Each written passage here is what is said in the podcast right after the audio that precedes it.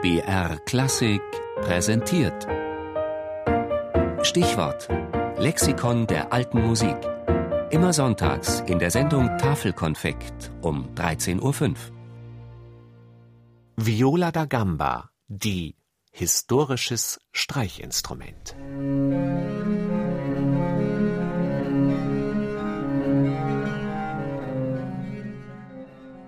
Es ist ohne Zweifel, dass, wenn man alle Instrumente darauf vergleicht, welches der Stimme am nächsten kommt, dann darf man der Gambe den ersten Preis nicht verwehren. Sie imitiert die Stimme in jedem Tonfall und jeder wesentlichen Schattierung. Sei es Trauer, sei es Freude. Denn der Bogen hat einen Strich, der beinahe lang genug ist, um den Atem der Stimme gleichzukommen.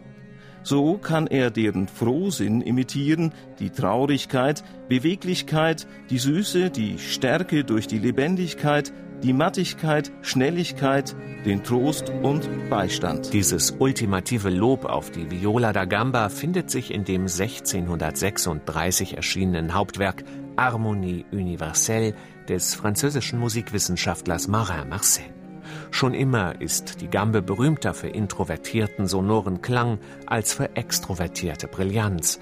Dafür steht eher die Geige, die zeitgleich mit ihr auftaucht. Die Gambe entsteht im 15. Jahrhundert vermutlich in Spanien und zwar als Familie. In sämtlichen Größen und Stimmlagen gibt es sie, von der kleinen Diskantgambe über die Alt- oder Tenorgambe bis hin zur großen Bassgambe. Allen Instrumenten ist eines gemeinsam, ihre Spielweise. Denn wörtlich übersetzt heißt Viola da Gamba Beingeige. In Deutschland findet sich auch die Bezeichnung Kniegeige. Anders als die Armgeigen können die Gamben nur im Sitzen gespielt werden. Der Spieler stellt den Holzkorpus je nach Größe entweder auf seinen Schoß oder klemmt ihn sich zwischen die Beine, wobei der Hals nach oben zeigt. Den Bogen hält er im Untergriff, also mit der Handfläche nach oben.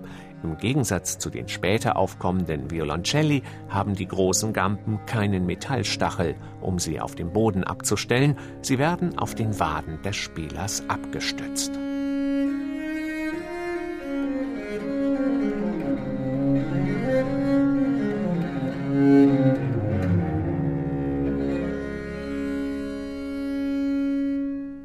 Mit der Vertreibung der Juden aus Spanien verbreitet sich die Viola da Gamba Ende des 15. Jahrhunderts nach Italien und England, Frankreich und Deutschland. Hier ist es ein Händler der Fugger, der 1571 sechs Gampen aus englischer Herstellung für den Hof in München kauft.